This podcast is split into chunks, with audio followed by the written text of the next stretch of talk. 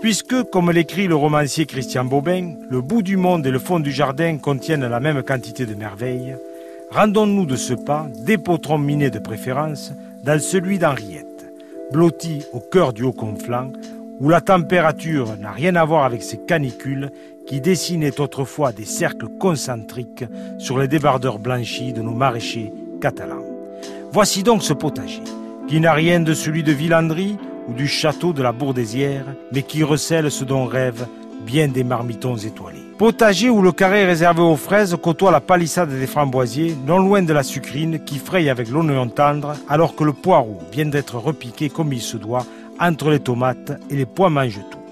Ces pois mange-tout qui vont passer à la casserole avant midi pour accompagner sur un lit d'échalotes un avarin d'agneau ou quelques filets mignons.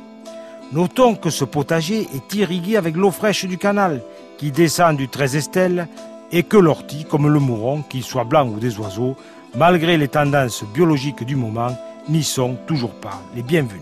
Oui, vous l'aurez compris, la cause substantielle l'emporte ici sur cette botte anique chère à Dubuffet.